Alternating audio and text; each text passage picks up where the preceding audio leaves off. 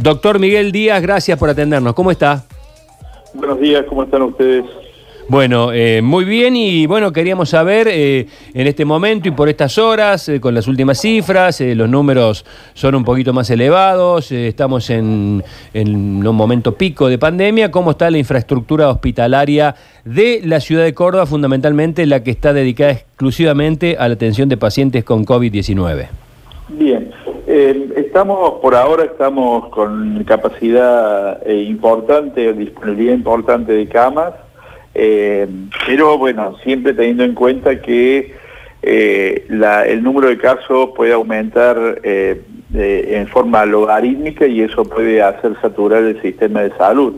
si bien todas las medidas que se han tomado hasta ahora han sido precisamente para evitar la producción de casos en pico y que sature el sistema, siempre estamos atentos a esto a pesar de que, repito, el número de camas disponibles es importante todavía y por supuesto el número de eh, respiradores también. Eh, tenemos muy pocos pacientes con respirador, con infección por, por SARS-CoV-2, esto es COVID-19, de manera que por el momento estamos tranquilos en ese sentido. ¿Qué porcentaje sería, doctor, como para tener una idea? Eh, porque Y en el Hospital sí. nosotros tenemos en este momento un 5% de camas eh, críticas, es decir, eh, críticas, un 5% de pacientes con respirador.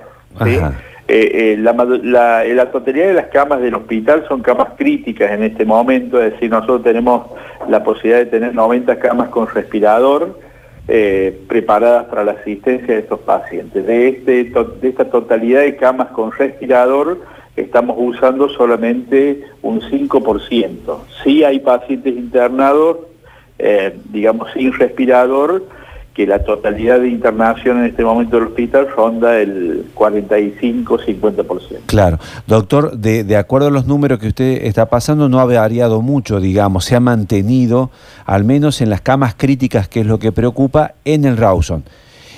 Exactamente, en el Rawson y en el polo sanitario, el número de camas críticas ocupadas por COVID es todavía eh, bajo. Eh, para esta altura de la pandemia, lo cual nos da cierta tranquilidad, pero repito, esto es en este momento. Mañana podemos hablar de otra cosa, ¿no? Claro, claro. Bueno, digamos, es algo que uno tiene que poner siempre eh, esas palabras, ¿no? Por ahora, pero digo, en general, y de lo que se habían eh, puesto como objetivos eh, en un principio, que era esperar que venga este pico preparados, ese objetivo, digo, está cumplido porque... Sí, sí, se está cumpliendo el objetivo, eh, eh, exactamente como dice usted, se está cumpliendo, creo que hemos preparado el sistema de salud para esto y por ahora eh, estamos tranquilos en ese sentido. En el San Roque que también tenemos, bueno, ustedes colocaron carpas ahí afuera, que esa me imagino que, que tienen un uso muy mínimo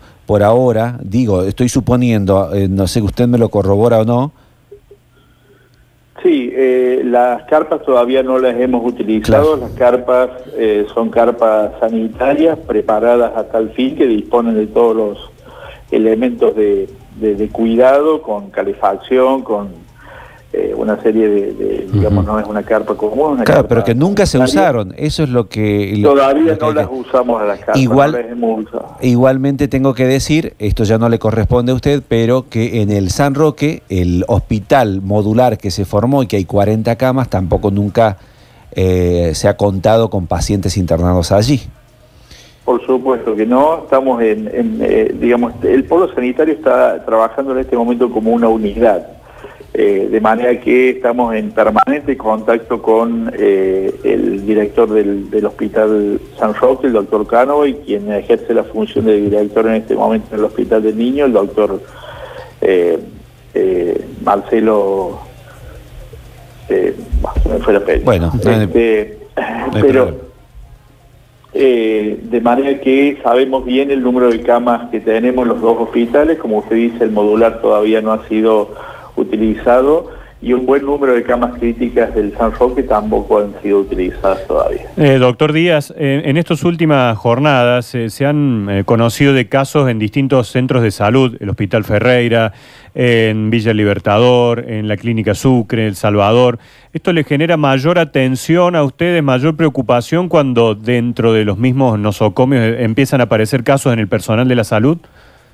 Sí, preocupa mucho, pero fíjese que hay una cuestión muy importante a considerar acá. Muchos de estos casos, los contagios no se han dado dentro de la institución de salud, sino fuera de la institución de salud. Y esto eh, es muy importante considerarlo porque también ha sucedido en otros lugares del mundo esto es decir que no solamente se han contagiado dentro de las instituciones de salud, sino afuera también por no respetar las... Eh, digamos, el aislamiento social afuera. Entonces es muy importante resaltar esto.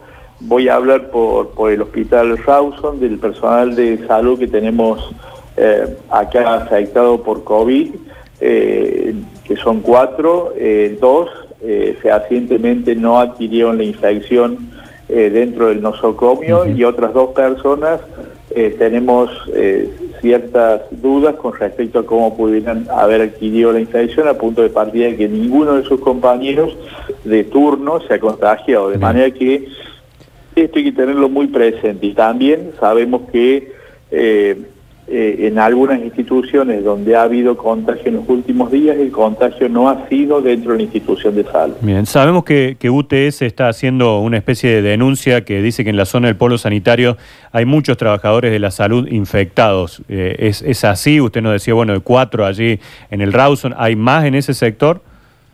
Eh, sí, ha habido otros, pero no es una cifra que sea preocupante o que esté fuera de lo, de lo esperable. Repito, muchas de las personas que se han contagiado se han contagiado fuera del, ámbito eh, hospitalario, de manera que eso hay que tenerlo en cuenta también. Eh, eh, y la otra cuestión muy importante es que hay una insistencia permanente por parte de los comités de control de infecciones de los hospitales, al menos del polo sanitario y de las autoridades de los hospitales del polo sanitario para que se utilicen correctamente los elementos de bioseguridad, los, equipos de protección personal y, la capacitación constante del equipo de salud. Y además eh, hay disponibilidad de insumos para el, cuidado del personal. ¿no? Eh, doctor Díaz, gracias por este contacto. Que tenga buen día. Gracias a ustedes. Buenos días.